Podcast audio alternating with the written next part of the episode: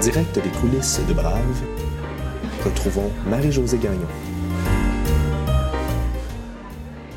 Nous sommes le 23 avril 2018 et je reçois Annie Rouleau, présidente fondatrice de Baleco, une entreprise qui manufacture de formidables produits nettoyants sans fragrance et éco-responsables. Annie est fille de parents entrepreneurs. Elle connaît l'entrepreneuriat sous toutes ses coutures. Elle en parle d'ailleurs avec passion et lucidité. Elle est non seulement une entrepreneur, elle est une pionnière, pionnière de l'entreprise sociale. Et ça, ça prend de la vision, du cran et une grande capacité de convaincre. Je parie d'ailleurs que vous ne résisterez pas longtemps avant de faire comme moi, c'est-à-dire d'embarquer avec elle dans son aventure.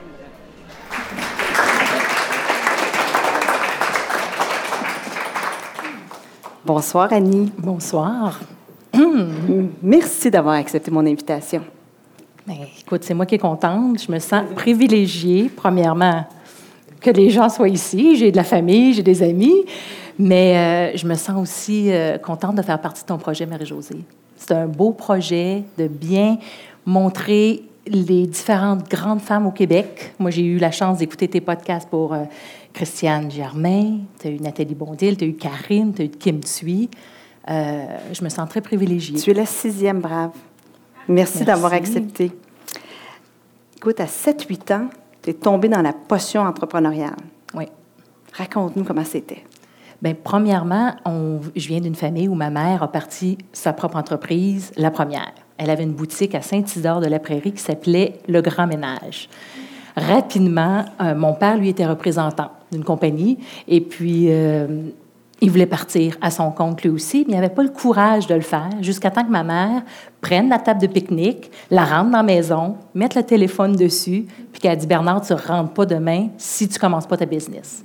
Mais là, fait qu'il a commencé sa business demain. Mais ton père était employé, puis a décidé de partir en, en affaires. Oui, il était un représentant, puis là, il s'est dit Moi, je suis capable de servir mes clients comme un distributeur.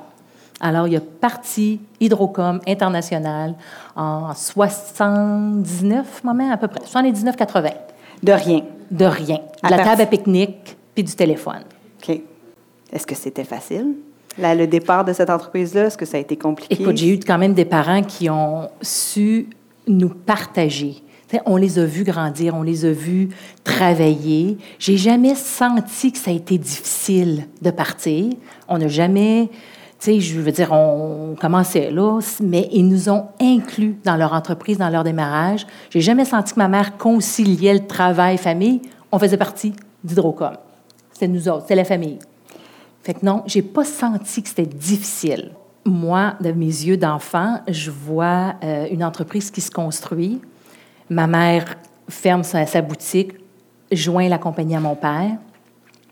Et puis, euh, je vois, oups, il y a un, on déménage à Châteauguay et il construit sa propre usine à Châteauguay. Ça a pris combien de temps avant qu'il déménage à, Châteauguay? 80, en 85. Ça a pris six ans.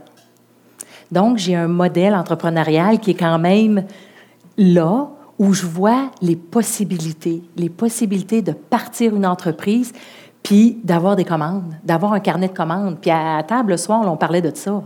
Je veux dire, mes parents, ils ont parlé de cash flow, d'inventaire, de compte à recevoir, de, d'embauche de personnel, de mise à pied. Ça, j'ai, oui. Est-ce que tu as vu ton père stressé par rapport aux affaires, par, rapport aux revenus, par rapport aux bénéfices? Bien, j'imagine. Je veux dire, c'était pas. On commençait. Je me rappelle la maison. Mes parents, c'était une maison qui avait acheté 7000 pièces, 7500 pièces à Saint-Isidore. Euh, quand ils ont parti la compagnie, ma grand-mère leur a passé sa voiture. Donc, je voyais bien là, que ça ne roulait pas euh, sur l'art, c'est pas du tout ça. Mais après ça, les contrats sont mis à rentrer très tranquillement. Puis, euh, ça nous a permis de construire une petite usine, un petit, entrepôt. Puis après ça, ben, mon père était toujours dans l'entreprise, dans, la, dans la communauté aussi, à essayer de s'impliquer. Donc, oui, je, je, voyais, je voyais que tout est en train de se bâtir. Puis quand vous avez déménagé à Châteauguay, ça a été quoi le message que tu as reçu? Bien, que finalement, que l'entrepreneuriat était disponible. C'était quelque chose qu'on pouvait faire comme métier. C'était ça que je voyais parce que, bon, on a été élevés, médecins, euh, toutes les professions, puis jamais qu'on parle que l'entrepreneuriat comme un métier. Tandis que là, moi, je voyais que c'était tout à fait accessible de faire ce métier-là, qu'on pouvait, un bien, en vivre, qu'on était capable de le voir, qu'il y avait des difficultés, là. il y a des hauts et des bas, puis ça, je sais qu'on va en reparler, mais qu'on pouvait faire un métier d'entrepreneur. Fait que là, toi, tu as développé ton attrait Oui, pour ça. absolument. Qu'est-ce que tu aimais dans ce que tu voyais? Bien, j'aimais le fait d'être euh, capable, vraiment, en toute franchise, d'être capable de gérer notre temps, gérer la façon qu'on s'implique dans notre entreprise. Euh, si tu travailles fort, tu vas avoir un retour. Donc, j'aimais tout ce concept-là d'être en charge de mon succès. Est-ce que tu te voyais entrepreneur? Écoute, j'étais déjà présidente de la classe, euh, je, ré- je rédigeais le... le- tu sais, j'étais comme toujours impliquée, puis je prenais toujours la fonction de l'organisatrice en chef, là, que ce soit au secondaire ou au cégep. Ça fait que, sans me voir, je savais que j'étais en train de développer des aptitudes entrepreneuriales. Est-ce que l'entreprise familiale t'attirait à ce moment-là? Pas vraiment, non, parce qu'on fabriquait de l'équipement pour construire des réseaux électriques.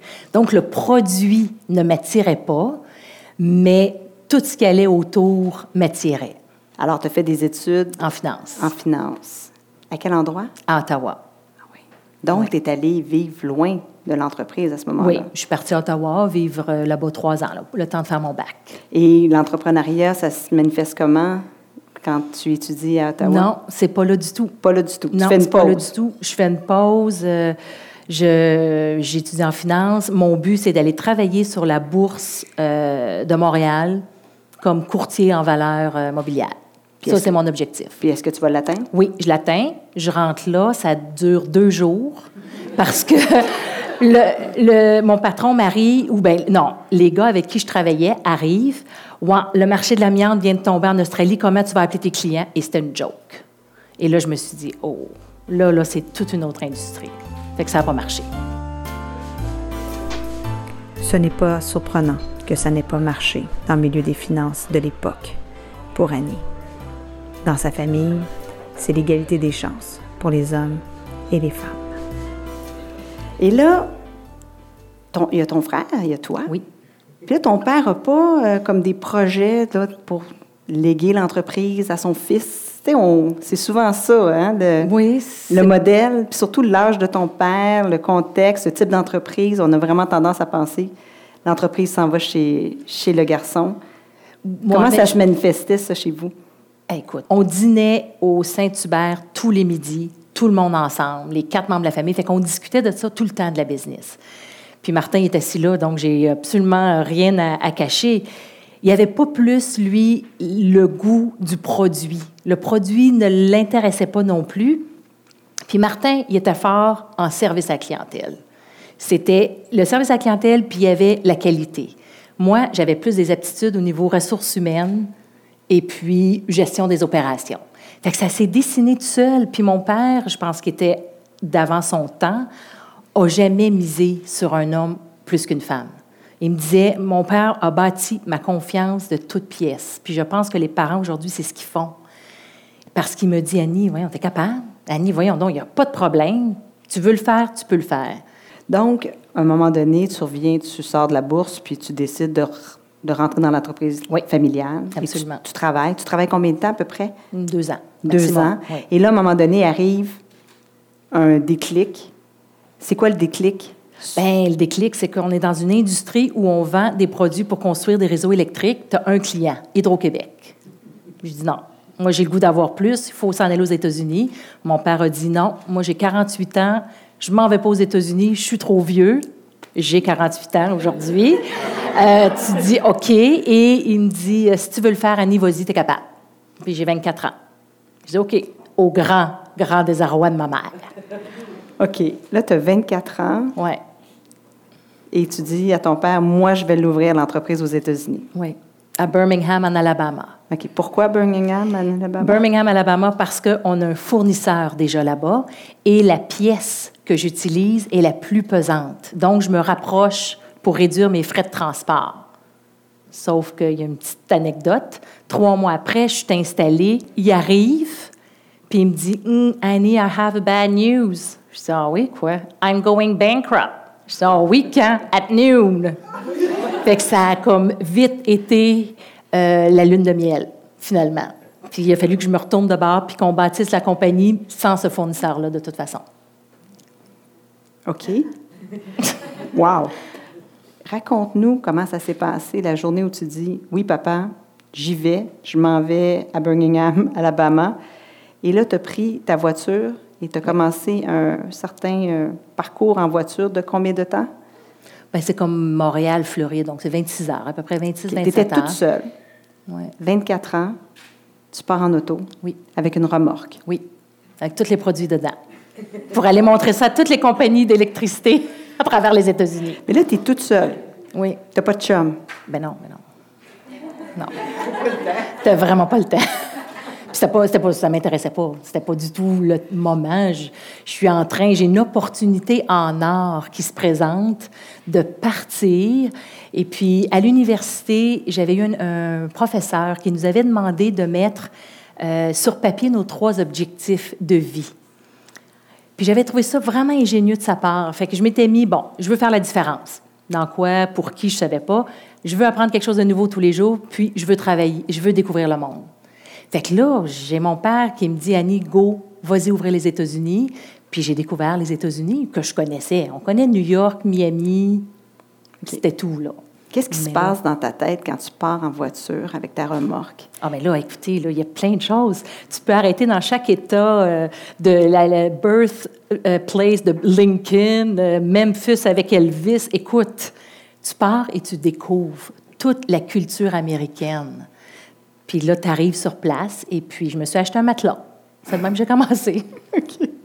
Mais là, je pense que ta mère est, un peu nerveuse, mais toi, est-ce que tu l'es nerveuse? Moi, je ne suis pas du tout, mais je me rappelle à l'époque, c'était là où on avait les téléphones cellulaires là, dans, dans la valise. On a dû dépenser, je ne sais pas, 2000 pièces par semaine de téléphone. La route, littéralement, entre Montréal et Birmingham, je la faisais au téléphone avec ma mère littéralement. Toi, tu étais excitée donc? Ah ben oui. Est-ce que tu avais l'impression que tu avais une montagne devant toi? Zéro, non. Et pourtant, l'entreprise n'était même pas incorporée. Là. Non, on a incorporé, j'ai incorporé là-bas. Tu as tout fait, du début à la fin. Oui. Y compris de meubler. Oh, ça, c'était la partie facile. Mais oui. Et là, tu vas rester là quatre ans? Ça a duré 95 à 99, exactement. Puis je vais mettre une petite anecdote parce que j'ai Jacinthe ici ce soir. Euh, j'ai besoin de, quelqu'un pour m'aider à un moment donné parce que ben ça a marché. Ça marche, les commandes rentrent. Puis là, je me dis, oh my God, comment est-ce qu'on va faire? On a une petite usine d'assemblage. Puis, mon fameux fournisseur qui fait faillite, je rachète les équipements et je bâtis une fonderie d'aluminium. Mais une fonderie d'aluminium à Birmingham, euh, je veux dire, il faut que tu achètes des fours, c'est quelque chose. il fait 48 degrés, puis tu as un four qui fond de l'aluminium à 3000 degrés. Il fait chaud à Birmingham. Et puis, euh, là, je dis à Jacinthe, je dis, ouais, il me faut quelqu'un. Elle dit, Annie, j'arrive. fait qu'elle a parti, pris son char, elle s'est envenue, puis elle est venue me donner un coup de main pour 27 heures. Oui, un autre 27 heures plus tard. Mais elle est partie, puis elle est venue me donner un coup de main pour bâtir ça là-bas. Est-ce que tu avais l'impression que les gens croyaient en toi ou il y avait des gens qui, pensaient que tu étais pour planter? non, il faut savoir qu'à Birmingham, euh, les, les, femmes vont à l'université pour faire leur MRS. Ça, c'est ce que j'ai appris quand j'étais là-bas. J'ai rien inventé. Puis leur MRS, c'est leur Mrs. to find a rich husband. Les femmes ne travaillent pas facilement. Donc, moi, quand je suis arrivée là-bas, là, j'étais Spoutnik. C'était pas du tout dans la culture américaine. Surtout pas. Tu es dans le sud, là. Tu étais en Alabama. Puis ça, c'est les États-Unis. L'Ohio, le Kentucky, l'Arkansas, la Louisiana. C'est le Deep South. Puis en termes de compétiteurs, comment ça Est-ce qu'il y a de la ben, compétition? Bien, ils se disent, voyons donc. Il n'y a pas de compétition pour eux. Je n'étais pas de la compétition du tout, du tout. Et toi, est-ce qu'il y a des moments de découragement pendant ces quatre années-là? Est-ce qu'il y a des fois que tu rentres dans ton appartement meublé d'un matelas puis que tu te mets à pleurer ou tu es toujours confiante? Écoute, aujourd'hui, j'ai une entreprise, puis on va avoir la chance d'en parler, mais non, je suis confiante parce que mon père me permet de prendre la charge. Un, les rôles sont vraiment clairs, puis il m'envoie de l'argent là-bas pour le bâtir. Puis ça, là, c'est toute la différence. C'est que j'ai pas eu de moment de découragement. Le jour où mon père m'a appelé puis qu'il me dit Ouais, j'ai peut-être quelqu'un d'intéressé à acheter la compagnie, viens, viens en ville. Là, j'ai eu je me suis dit, ah, je On va revenir sur cet Ouais. épisode-là. Je voudrais juste que tu me parles de la visite de ton père. Donc, mo- parce que tu passes quatre ans là-bas, ton. Mm-hmm. père est ici, il t'a, Avec Martin puis maman. entre guillemets, donné une occasion ou une Mm-hmm. entreprise, mais il a quand même fallu que tu t'y rendes, que tu incorpores, que tu crées une fonderie, que tu, que tu combattes la compétition. Oui, il était là pour te soutenir. Oui, puis il y avait des, des gens aussi qu'on connaissait dans l'industrie que j'ai pu embaucher. Fait que j'étais bien, j'étais quand même entourée. Est-ce qu'il t'a soutenu? Est-ce qu'il était là avec toi? Non, ben pas physiquement.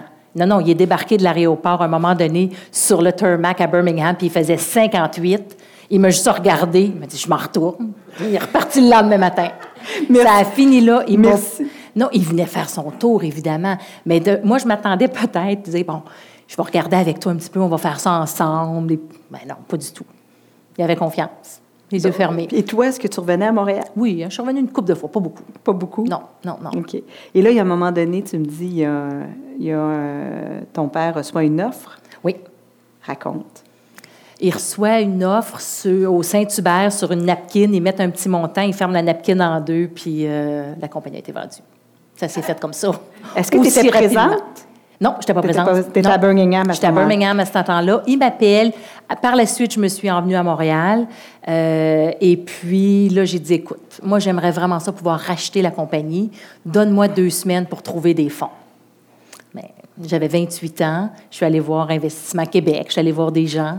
Mais il n'y avait pas de fonds disponibles pour faire ce montant-là.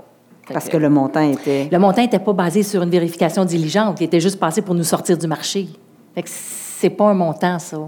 C'est pas basé sur des ventes ou des, euh, C'était des- pas- un EBITDA, là. C'est vraiment un chiffre un chiffre. que tu n'as pas pu accoter. Non.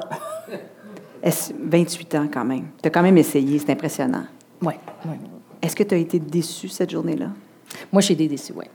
Ouais. Moi, j'avais envie, parce que mon père nous a inculqué une chose, le contenu québécois, comment c'était important de bâtir une entreprise avec des produits du Québec, manufacturés au Québec, avec des fournisseurs québécois. Fait que je trouvais ça juste dommage de prendre ça puis de le mettre entre les mains d'Américains. Par contre, ça a été une vente avec des gentlemen all the way. Ils ont gardé l'usine à Châteauguay, ils ont fait les choses correctement, quand même. Il faut le dire. Oui. Puis, à ce moment-là, est-ce que tu deviens, toi, indépendante de fortune? Non, pas du tout. Mes Pas parents. du tout. Tes parents. Non, non. Les parents, mais c'est ça. Non, mais Martin et moi, on n'était pas actionnaires de la compagnie. Ça fait que. on- Mais tu as quand même bâti cette entreprise-là aux États-Unis. Ça Oui. permet de faire une bonne vente. Oui. Et, ça, et tes parents. Qui euh, en profite, puis je veux qu'elle dépense la dernière scène avant de mourir. C'est clair. C'est ça mon objectif. C'est ça. Et toi, à ce moment-là, tu, tu, tu dis-tu, oh mon Dieu, je, je voudrais rester aux États-Unis ou tu... Non, parce que le deal, c'était euh, sur une page 8,5 par 11, tout l'achat de la compagnie. Puis à la fin, c'était Annie must stay on board. Ils m'ont rapatrié en 12 minutes à Montréal. Donc, tu rentré en avion? Je suis revenue, oui. Oui, je suis revenue en avion. Oui, Et là, euh, dans leur jet privé. dans leur jet privé. Dans leur jet privé, oui. C'était une grosse compagnie qui a acheté. Donc, là, tu acceptes de diriger l'entreprise au Canada? Oui, pour eux? pour eux. Et tu fais ça combien de temps? Je leur ai dit, quand ils nous ont fait l'acquisition, je vais rester avec vous, là, mais le jour où je vais voir que la transition est transparente pour les employés, pour les clients et les fournisseurs, c'est le jour où je vais remettre ma démission. Je veux que vous le sachiez, là. Puis ça a pris quatre ans. Au bout de quatre ans, je sentais que mon travail était fait. Puis je suis allée les voir à Chicago, je leur ai dit, c'est fini. Ils ont dit, OK. Là, à ce moment-là, tu vis à Montréal? Oui, OK. Est-ce que tu as un chum? oui, je suis fiancée. Tu es fiancé? Mhm. Pas avec Steven. C'est qui ce monsieur? C'est qui, c'est ça? Donc, tu, tu, tu- sais, tu as une belle job, hein, un bon salaire, tu as un fiancé, tu es parti pour la gloire, tu as 28 ans? Non, non, mais là, j'ai fait quatre non, ans. Plus là, tu 32. C'est ça. Tu as 32 ans. Tu es parti pour la gloire. Puis Mm. là, qu'est-ce qui se passe? J'aime pas ça. Non? Non, il faut que je retombe dans le vide sans filet. Fait que je décide de quitter McLean et euh, de prendre ma bague, la mettre sur la table, puis de partir faire le tour du monde pendant un an et trois mois.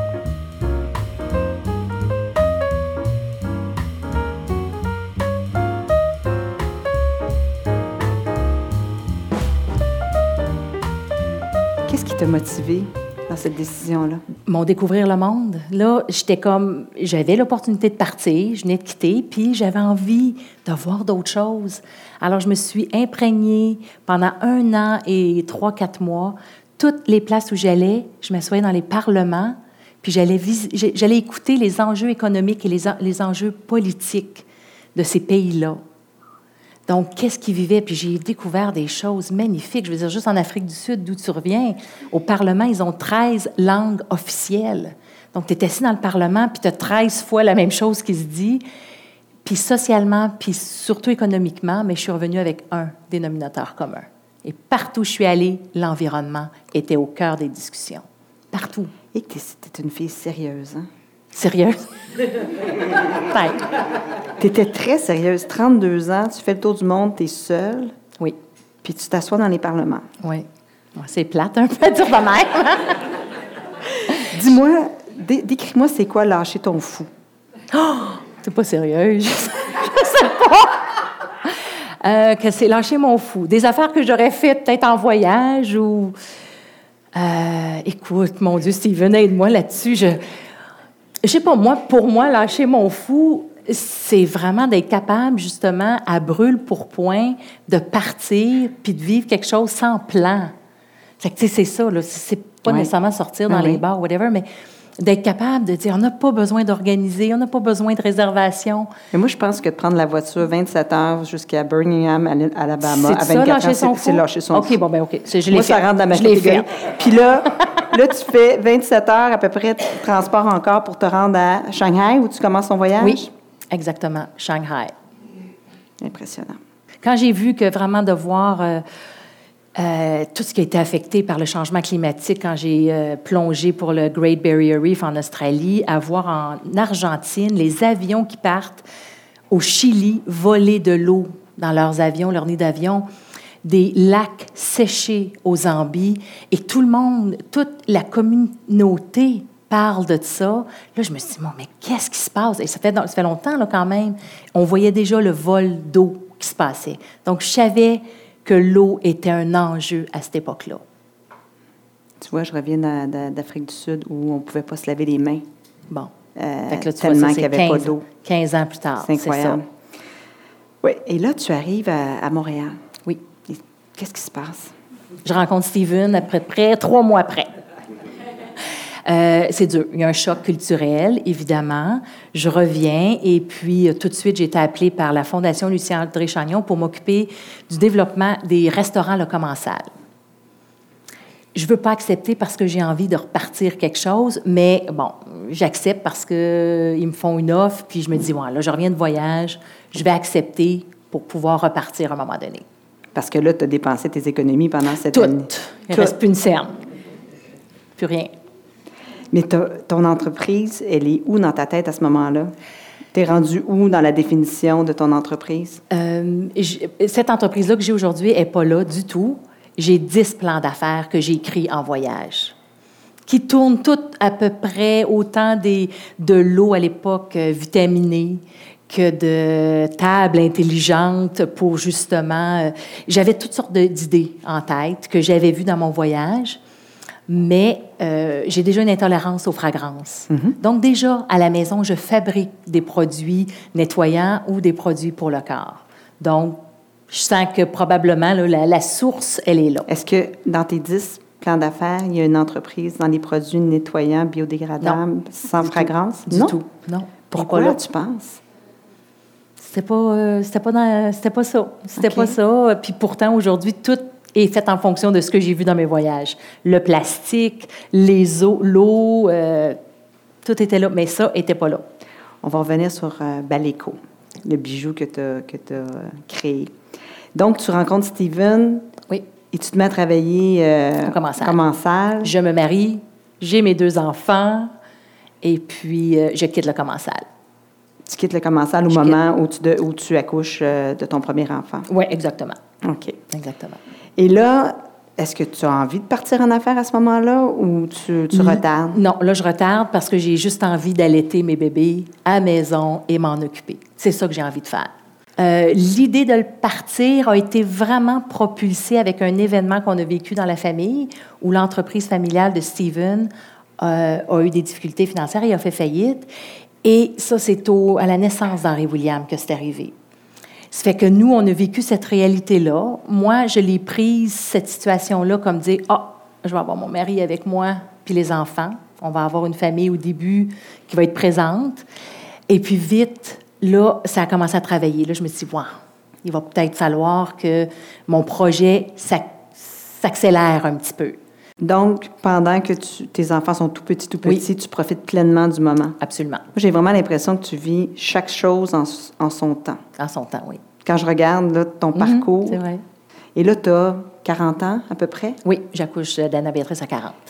Et quand est-ce que tu commences à avoir des fourmis dans les jambes? Puis pour quelles raisons? Puis qu'est-ce qui, qu'est-ce qui, comment ça naît? Bien là, on a une bonne discussion à la maison, Steven et moi, puis je- les enfants sont jeunes, puis je me dis, j'aimerais ça partir ma business, j'ai une idée. Et puis euh, Steven, il me dit juste, Annie, go, je vais m'occuper des enfants, puis je vais être ton plus grand support. Un appui total de la sorte, ça change tout. C'est ce qui fait qu'Annie est non seulement capable de lancer son entreprise, mais qu'elle peut aussi préserver l'équilibre familial auquel elle tient tant. Alors, Steven te dit, go, lance ton Oui. entreprise. Oui. Tu peux, puis je vais te soutenir. Je vais même être employé pour toi. Oui. Mais tu- c'est toi qui vas posséder l'entreprise. Oui. C'est très original. Oui, mais j- j'ai un mari pour le faire aussi. Tu peux pas le faire si tu n'as pas la personne. Puis quand c'est clair et que la communication est bonne entre les deux, tu es capable de faire ça. C'est très impressionnant que tu as réussi, que tu réussi Ah à faire ça, puis que tu as un conjoint aussi, euh, aussi ouvert et moderne. C'est rare qu'on voit ça. Bien, aujourd'hui, si on veut accomplir, nous, en tant que femmes, c'est un support que tu as de besoin. Sinon, je veux dire, euh, on ne peut pas avancer bien, bien loin. Mais là, Steven travaille dans l'entreprise. Aujourd'hui, Steven travaille avec moi, oui. Encore? Temps plein. Est-ce que vous parlez d'affaires à la maison euh, avec les deux enfants? euh? Ah oui, Anna Béatrice? oui, on en parle. Donc, c'est le même modèle. C'est le même modèle. J'ai reproduit tu exactement la reproduis. même chose. Ils viennent au bureau, ils nettoient les, euh, la cuisine, ils nettoient les bureaux, ils participent. À un moment donné, j'ai eu un beau petit contrat pour euh, Lush Cosmetics. Et puis, euh, il fallait vraiment que je remplisse toutes des boîtes. Puis, c'est Henri William et Anna-Béatrice, ils sont venus au bureau et on a rempli des boîtes. Donc, oui, je les inclus. Et je pense même qu'il y a un entrepreneur. euh, Anna-Béatrice, c'est pas bien loin. Elle me suit de proche. Elle a, elle a lancé sa propre entreprise déjà. Oui. Impressionnant. Euh, Raconte-nous la genèse de, de Baleco. Comment ça part? Puis, parce que c'est quand même pas simple ce que tu fabriques. Là. C'est pas comme c'est pas un- un- une entreprise de service professionnel, par Non. exemple. C'est, c'est- ça prend des produits, ça prend des contenants, ça prend du transport. Comment tu construis ça, cette entreprise-là? Bien, je la construis premièrement sur mon désir profond de changer et de redéfinir la notion de la propreté. Fait que j'ai pas pensé à- aux bouteilles, au marketing, parce que si j'avais pensé à tout ça, j'aurais pas parti ma business.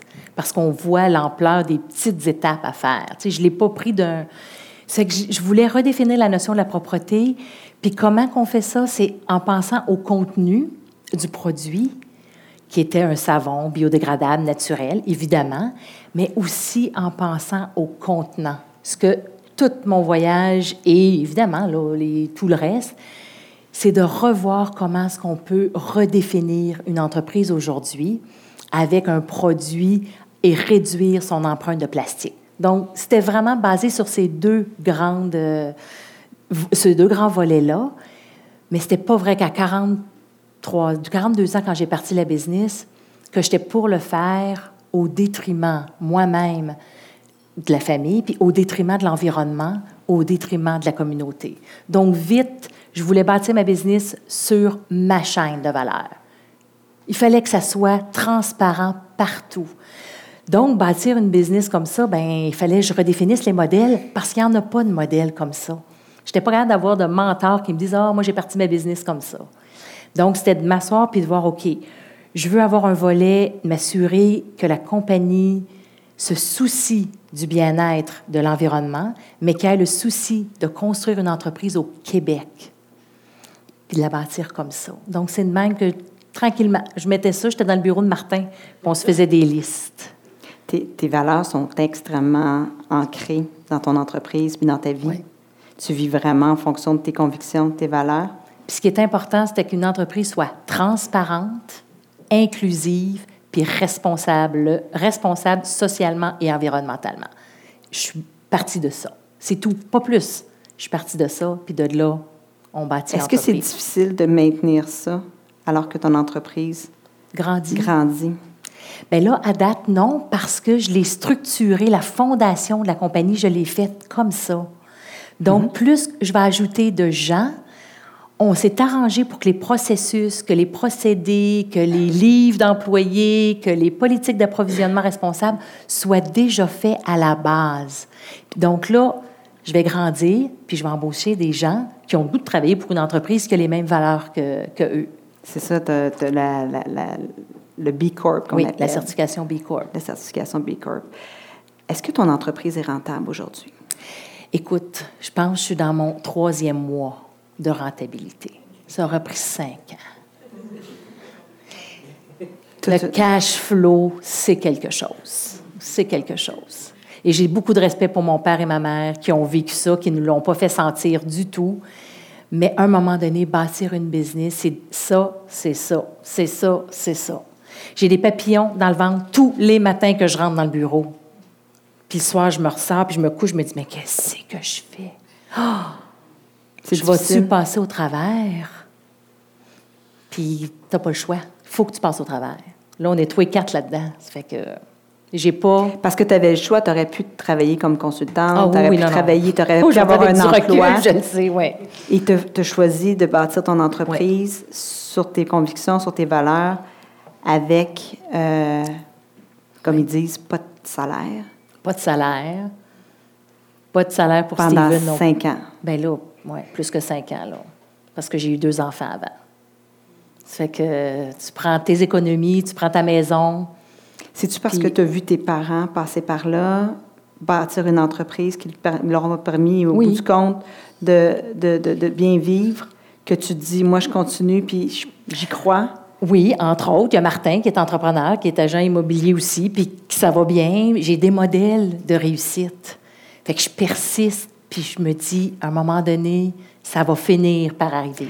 Mais toi, tu es une pionnière, n'est-ce pas? Tu penses, ouais? Je pense que oui. Tu disais tout à l'heure toi-même qu'il n'y avait pas de modèle. Non, il n'y avait pas de modèle. Parce que le mot développement durable, le mot socialement responsable, le mot environnementalement, il y a, sept- il y a six ans, quand j'ai mis, il n'y avait pas personne qui parlait de ça. Là, aujourd'hui, ça s'en vient des mots trendy. Mais à l'époque... euh, As-tu l'impression des fois que tu es parti un peu trop tôt? Dans, la, dans le Oui, temps? sûrement, sauf qu'il y a toujours quelqu'un qui part trop tôt, puis il faut le faire. Fait que oui, j'ai peut-être parti un peu trop tôt, mais j'ai aucun regret, là, aucun remords de, l'avoir fait non plus. Difficile, puis probablement ces temps-ci, c'est les périodes les plus difficiles, parce que la compagnie, elle a eu une croissance rapide, puis trop rapide. Puis à un moment donné, quand ça croît trop rapide, c'est là que les problèmes arrivent. Puis là, ben, le monde ne suit pas. Surtout tout le côté financement, puis tout ça, c'est ça qui est le plus difficile. Parce que là, tu es, distribué chez Bulk Barn, Bulk Barn, à oui. travers le Canada. Oui. Tu as combien de points de vente? Ben, à peu près 600 maintenant à travers le Canada. Et aux États-Unis, tu en as combien? Deux. c'est pas bien long à compter. Mais la formule. C'est euh, pas du tout rentable, ces deux-là. Mais la formule américaine, tu n'attends pas de la. Ben oui, ben oui, ben oui. On, va, tente. on va régler le Canada Oui. comme il faut. On va bien assir toute la structure, puis après ça, ça va être une affaire de rien. La structure va le supporter tout seul. Mais il faut juste bien, bien cerner le Canada avant. Donc, toi, quand je regarde ta vie, tu as toujours été solidement ancré, je dirais, dans chacune des périodes de ta vie, encore aujourd'hui. Mais là, tu- je t'entends puis j'entends des doutes. Tu as des doutes actuellement. Oui, c'est sûr. Là, c'est les périodes les plus difficiles. Qu'est-ce qu'on peut faire pour t'aider? Ben non, ben déjà, je pense 90 ici dans la salle m'aident déjà. Mais euh, non, je, je, je, pense que c'est toujours difficile parce que tu es dans une industrie de volume. Et je pense que j'ai sous-estimé l'effort de créer du volume. Tu sais, je peux pas vivre que ma mère m'achète des produits, puis que Anouk m'achète des produits, puis tu sais, je, toutes mes, je peux pas vivre de ça. À un moment donné, c'est parfait, ça t'aide à partir, mais là, il faut aller un step plus Tu as besoin de grosses commandes. J'ai besoin de grosses commandes. Un matin, un, je suis arrivée ici à 17 parce que j'avais un téléphone à 4h15 de Amazon. Fait que là, je commence à avoir des gens qui téléphonent quelque chose d'un petit peu plus. Fait que j'espère juste que 2018, j'ai l'impression que c'est mon année charnière. Et je passe par-dessus. Nous autres, on va être là, en tout cas. Oh. Pour penser à toi puis euh, te souhaiter euh, la meilleure des chances. Euh, quand est-ce que tu penses que tu vas être satisfaite? tu vas être, à quel moment dans, le développement de ton entreprise tu vas dire, je suis arrivée, je suis arrivée à mon but? Je pense qu'en quand on va avoir le Québec réussi une entreprise qui est rentable sur des valeurs de communauté et d'environnement. Quand tu vas être capable de dire, ben non, parce que les gens ont l'impression, parce qu'ils pensent à l'environnement, que c'est pas rentable que c'est pas payant. Il faut pas. Il faut détruire ces mythes-là. Puis le jour où je pourrais dire que oui, j'ai bâti une entreprise rentable, c'est important de faire de l'argent là. Il faut en faire. Mais pas au détriment de la communauté, puis pas au détriment de l'environnement. Puis d'avoir inculqué ça autant à mes fournisseurs qu'à mes clients, qu'aux employés, puis d'avoir développé un nouveau modèle d'affaires de demain. Parce que c'est ça qu'on est en train de faire. C'est l'entreprise de demain qu'on est en train de bâtir de toutes pièces. Fait que si un jour je peux juste avoir une, d'avoir influencé une personne à bâtir leur entreprise avec cette idée-là de dire, hey, c'est pas parce que tu es une compagnie d'ingénierie ou une compagnie immobilière que tu peux pas le faire. Il y a toujours une façon que tu peux inclure tes valeurs. Donc, dans, dans ton cheminement, tu as une raison d'être d'inspirer ça. Oui, je pense. C'est pour ça que tu n'accepteras pas l'offre qui va arriver sur un petit bout de papier. Pas de suite, en tout cas, non. Je suis pas non. Parce qu'il y a quand même des gens. beaucoup de choses. Il y a des gens qui sont intéressés. Bien là, c'est sûr, ça a des gens d'investissement ou des gens qui, qui veulent être partners. Puis je suis pas prête à ça. C'est pas évident pour non, toi. Non, non. J'ai mon principal investisseur présentement dans la salle, qui est la BDC. je suis bien contente avec. Mais de là, de, partager l'équité, je suis pas rendue là encore. Je pense qu'on a une vision, puis il faut atteindre cette vision. Malgré les difficultés que son entreprise traverse actuellement, Annie tient son bout et garde le moral. Elle a manifestement quelque chose de plus grand qu'elle à bâtir. Dans le cadre de l'entrevue, on a fait une photo avec toi. OK. Tu étais chez toi? Oui. Un matin? Oui. Avec la belle Bénédicte. Très, belle photo de Bénédicte Brocard. Oui, Tu as de l'air sur, ton X cette journée-là. Tu avais de l'air super bien, tu avais de l'air à flotter. Est-ce que tu te souviens? Oui, oui. Puis, outre le fait qu'on vit des moments d'angoisse en tant qu'entrepreneur, puis si tu les as pas, ces moments-là, tu peux pas être un entrepreneur. Parce que l'entrepreneur en soi, il est défini avec ces moments d'angoisse-là, puis ces, ces hauts-là. Mais je suis définitivement à ma place. Je pourrais pas. Puis Dieu sait, aujourd'hui, tu sais, je dis à Steven hier, My God, qu'est-ce que j'ai fait? J'aurais dû m'en aller travailler avec quelqu'un d'autre. J'aurais perdu moi, je me serais perdue là-dedans parce que je suis où je veux être. Puis, quel est le message que tu envoies à tes enfants quand tu assumes ce rôle-là? Oh my God! Bien, que le métier de l'entrepreneurship, c'est possible, mais surtout de travailler en gardant leur chapeau d'éco-citoyen. Ça, là, si je pourrais vous inculquer ça, là, ma mère a fait sa job. D'être capable de transmettre tes valeurs, ce que tu as fait. Qu'est-ce qu'on a fait pour la journée de la Terre? Hier, on est allé ramasser trois pièces de plastique.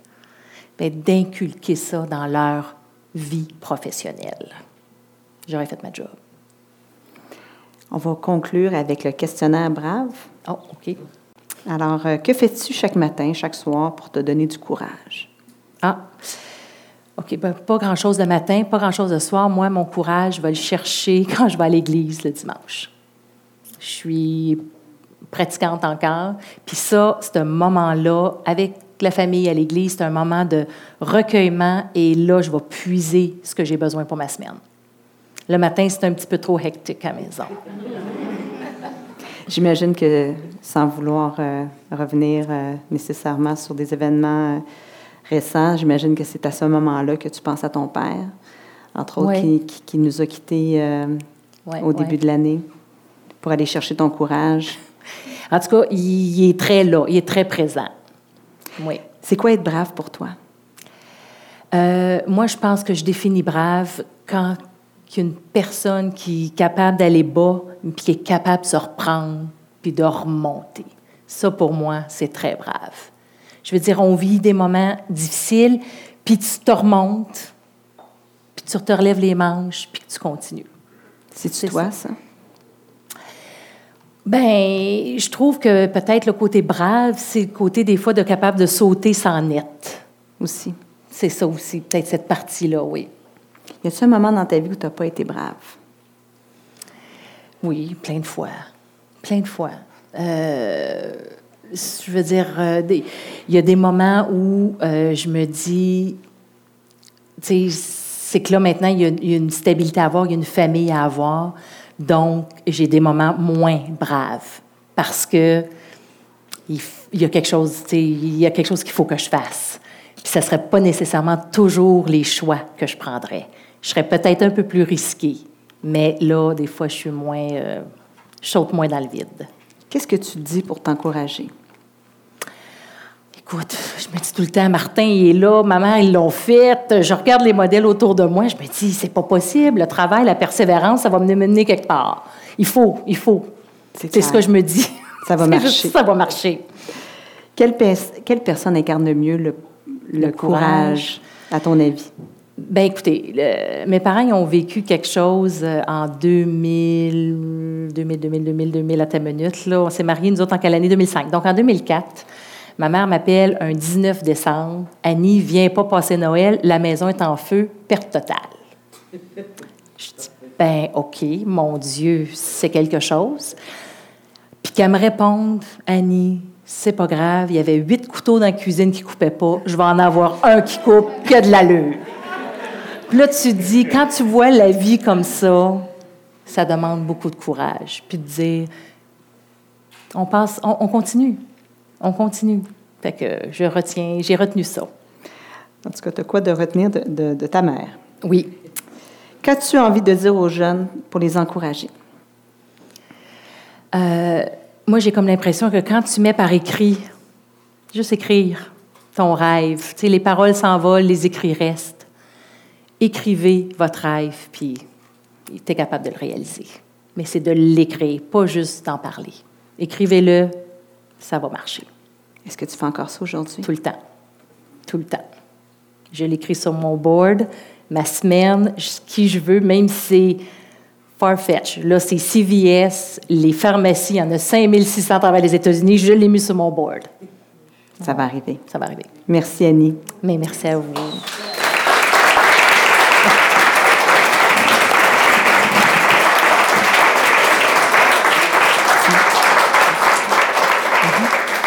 Oui, merci, c'est gentil. La parole est à vous si vous avez des questions pour Annie. Je suis sûre qu'il y en a plein que j'ai oubliées, que vous avez envie de poser, alors gênez-vous pas. Est-ce que tu as, là, tu as ton entreprise, mais as-tu d'autres rêves? D'autres rêves d'entreprise? Parce que les, les entrepreneurs, on a des, on est toujours en rêve. Oui, parce que je viens de commencer à donner quelques cours à l'université. Puis ça, là, à un moment donné, c'est sûr que je vais être beaucoup plus présente euh, au niveau de l'entrepreneuriat au féminin. Là, j'ai commencé, je touche un petit peu le côté d'être ambassadrice pour la gouvernance au féminin au Québec. J'aimerais ça pouvoir me, me donner du temps, fonder quelque chose à cet égard-là. L'entrepreneuriat au féminin, la gouvernance au féminin, puis d'aller donner ces petits points-là dans les, dans les universités. Là, maintenant, c'est UCAM, ETS, au niveau MBA, que je, donne juste un cours. Là, je ne suis pas chargée de cours, mais pas du tout. Et puis là, je me suis découvert toute une autre passion que j'ai aimée. Je- on parlait tantôt des marchés. euh, tu parles de- d'expansionner aux États-Unis, qui n'est Oui. pas un marché évident, qui n'est pas un marché convaincu. euh, peut-être, en termes de développement durable. Durable, oui. Pourquoi ne pas commencer avec des marchés convaincus comme les pays, les pays scandinaves, l'Australie, les UK? Parce que pour l'instant, le transport des produits nettoyants, c'est 90% de l'eau, qui est très pesant. Donc, dès que tu sors, c'est lourd. Dès que tu sors que tu t'en vas à l'extérieur, c'est deux fois plus cher. Donc, si mon modèle fonctionne aux États-Unis, où là, je peux y aller beaucoup plus facilement, Bien, mon modèle, une fois que je serai rendu dans les, en Europe, dans les pays scandinaves, j'aurai une usine qui va pouvoir produire. Parce que mon modèle de fabriquer au Québec par un Québécois pour un Québécois, ben il va être fabriqué par un Finlandais pour un Finlandais. Donc, ça, je ne suis pas rendu là dans mon modèle d'affaires, mais tu as tout à fait raison. Je ne suis pas allée voir les concessionnaires automobiles au début, parce qu'il faut que tu ailles voir les gens convaincus. Fait que, mais les États-Unis, tu as quelques grandes places, contrairement à ce qu'on peut penser, un peu le Texas, qui a été sorti comme euh, des gens beaucoup plus euh, aptes à acheter des produits écologiques. Euh, quand tu as fait ton plan d'affaires pour ton entreprise, à quel point est-ce que, avec le recul maintenant, les cinq années, à quel point est-ce que tu as divergé de ce plan d'affaires-là? À quel point est-ce que, est que tu y es fidèle en termes de projection, en termes d'argent, en termes de réalisation? Ah non, non, non, non, non. Je suis trois ans en arrière de ce que j'avais prévu. Je suis trois ans. C'est sûr que quand je les ai faits, là, puis effectivement, je l'ai fait mon plan d'affaires au début, j'ai fait mes devoirs, je, me suis assise avec quelqu'un qui m'a vraiment aidé à rédiger, d'ailleurs, qui est une amie de toi, euh, Anne-Marie Labarre, euh, de Nathalie. Euh, et puis, j'avais vraiment l'impression de faire un budget. J'étais déjà rendue là, au moment où je viens de dépasser mon million de chiffre d'affaires. Ben, je te dirais que en, cinq ans, je m'étais mis deux ans pour faire ça. Pas possible. Là, je m'en rends compte que. question subsidiaire, est-ce qu'il y a des choses auxquelles tu n'avais pas pensé du tout? Puis que j'ai fait? Mm-hmm. Je me oui. demande toujours à quel point un plan d'affaires, c'est un, rêve, puis l'entreprise, après, il non, ressemble pas. Ça. À quel point est-ce qu'on y colle? Écoute, je le relis quand même régulièrement. Je l'ai ajusté. Euh, je te dirais que j'ai parti une deuxième gamme de produits que je n'avais pas prévus dans mon plan d'affaires. Mais non, je suis quand même restée relativement fidèle. Les chiffres, ça ne marchait pas tout, mais l'essence même du, du, plan, oui. Puis je le relis encore aujourd'hui parce que Dieu sait, il te le demande tout. Fait que faut que tu le relis avant, voir s'il est un petit peu à jour. Ben non, il est à jour. Fait que j'ai gardé ma vision. Euh, est-ce que tu as de la difficulté à déléguer, comme plus particulièrement parce que ton mari travaille avec toi et puis euh, avec tes proches ou. Euh, puis est-ce que tu es hmm. obligé de vérifier? Est-ce que tu sais, comme. Je sais pas si tu es perfectionniste, mais je sais que. Non, je pense que oui, on. Je veux dire, c'est sûr que je partage beaucoup avec Steven au bureau, mais des fois, je vais vous avouer, je la prends la décision. Tu sais, je, je veux dire, j'ai de la difficulté à déléguer, peut-être pas tant que ça, mais. Euh, My God, c'est une drôle de question parce que c'est vrai que des fois, entrepreneur, tu as l'impression que tu veux tout faire, puis c'est pas fait, mais on n'arrivera pas mes, j'arriverai pas à mes fins. Je pense que j'ai une équipe qui est vraiment formidable aujourd'hui, puis que je pense qu'on va être capable de le faire ensemble.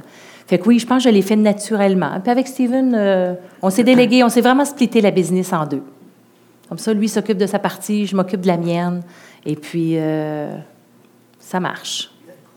On est cinq les trois autres se, partagent le reste. J'aimerais revenir sur la responsabilité sociale, mm-hmm. parce que contrairement à ce qu'on pourrait penser, c'est très marginal. On pense que la responsabilité sociale, c'est quelque chose que la majorité des entreprises ont embrassé, ce qui n'est pas vrai. Donc, tu fais partie d'un mouvement qui est marginal. Moi, ce que j'aimerais savoir, puis je sais que suite à la dernière conférence que tu as donnée, il y a plein de monde qui t'ont appelé, qui va déjeuner mm-hmm. avec toi qu'est-ce que tu vas faire concrètement, puis qu'est-ce que tu vas dire pour que, ton que tu contribues à ce que ce mouvement-là ne demeure pas marginal? Donc, pour que les entrepreneurs et les employés qui vont venir te voir sentent sur leurs épaules une responsabilité que pour l'instant, ils ne sentent pas. Bien, la façon dont moi, je pouvais contribuer, c'est justement en devenant officiellement un ambassadeur de ma propre certification qui est B Corp. Alors, je vais dans les universités et je dois donner à peu près 15 conférences par année strictement là-dessus, sur le fait d'être capable aujourd'hui de bâtir une entreprise euh, qu'on appelle hybride, avec un ce que tu appelles en anglais, puis tu vas peut-être me dire en français, où j'ai deux professeurs de français dans la salle, un triple, euh, triple bottom line. Merci, un triple rendement. Profit, people, planet. Donc, moi, concrètement, présentement, c'est ce que je fais. C'est à travers B Corp, je me suis dit, il faut à tout prix faire connaître le mouvement, aller dans les, dans, dans les conférences, puis moi, parler que de ça. Puis comme ça, ça va être ma contribution. Sinon, ben tout ce qu'on fait socialement, on essaie de le publiciser le plus possible. Puis nous, c'est juste via les réseaux sociaux qu'on peut le faire parce qu'on n'a pas d'argent pour faire autrement. Oui. Quel genre de réponse Ben, c'est pas connu encore. Fait que c'est vraiment, je pense que la nouvelle génération qui savent exactement de quoi je parle sans savoir connaître la certification. Ils veulent travailler pour une entreprise qui a des valeurs comme les leurs. Ils veulent travailler pour un projet, pas juste pour leur paye. Puis ça, les millenniums, là, ils nous le disent tous les matins. Ils ont d'autres choses à faire, Elisabeth, que de travailler pour ta compagnie. Ils ont, des, ils ont plein de projets, euh, ils, veulent voyager. ils veulent voyager, ils arrivent à 10 heures le matin, ils repartent à 7 heures le soir. Tu n'es pas capable de bien définir ce qu'il veut, mais il veut définitivement travailler pour une entreprise qui rejoint ses valeurs. Donc, c'est comme ça que moi, je peux contribuer. J'essaie d'en parler le plus possible. Et puis, c'est par nos actions concrètes de le faire. Puis, il y a eu, des, il y a eu une compagnie, comme je disais tout à l'heure, Loche, qui nous ont appelés pour nous donner le contrat. C'est le seul que j'ai eu, là, mais c'est pas grave, on en parle, parce qu'on était une entreprise qui était socialement responsable. Donc, il y a d'autres personnes, j'ose espérer, qui vont La BDC? La BDC qui est... Qui est-ce que ça vient de... Est-ce que l'appui que tu as de la BDC vient du fait que tu es B Corp? Absolument. Parce que la BDC est B Corp aussi. Oui, la BDC B Corp, moi, il n'y a pas un banquier traditionnel qui voulait... Euh, prêter de l'argent, je suis, je trop risqué. Mais le fait que la BDC s'implique, parce qu'ils sont B Corp, ils ont décidé de, de nous aider. Euh, j'ai une petite question un petit peu plus personnelle. Euh, comment vous gérez euh, le doute au niveau personnel puis en tant que femme? Parce que ça semble très instinctif, mais en tant que femme, vous en parliez tantôt, on a une panoplie de choses qui nous passent par la tête. On a euh, des préoccupations personnelles, familiales euh, au travail. Mais lorsque vous doutez, comment vous vous approchez ça? Bien, c'est dur. C'est très difficile. Euh, puis je doute. Je doute souvent. Souvent. Mais je me parle, puis je me dis non, va pas là tout de suite, Annie j'ai quelque chose à réaliser, puis je fonce. Puis j'essaie de garder ma rigueur, puis ma vision. Mais euh, non, des fois, euh, on en parle, évidemment, à la maison, mais euh, je doute. Je suis pas très... J'ai des amis ici, là, je suis sûre qu'ils vont me dire oh, tu m'en as jamais parlé. Puis ils ont raison. J'en parle pas beaucoup, mais je me, je me parle. C'est même, que je, même que je le vis. Annie, je te remercie. Merci à toi. Infiniment. Merci. J'ai attrapé Annie dans une période charnière de sa vie. On la sent à un tournant. Chaque jour, mais vraiment chaque jour, elle doit être à la fois optimiste, résiliente et courageuse. Le soutien de son entourage l'aide à tenir le cap, il n'y a pas de doute. Mais c'est clair qu'il lui faut plus. Si vous connaissez quelqu'un qui pourrait lui passer une grosse commande, surtout ne pas hésiter à les mettre en contact. On a tellement envie qu'elle réussisse. Pour elle, pour sa famille, pour l'entrepreneuriat, pour les femmes, pour la planète, pour prouver que tout ça est possible. Pour prouver, Annie, que ton rêve est possible. Sur ce, Merci, cher brave, pour votre fidélité et à très bientôt.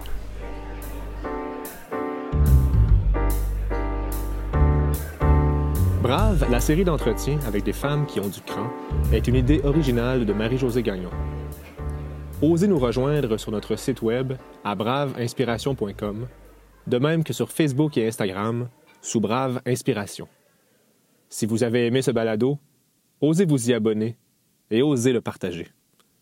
Merci de nous écouter.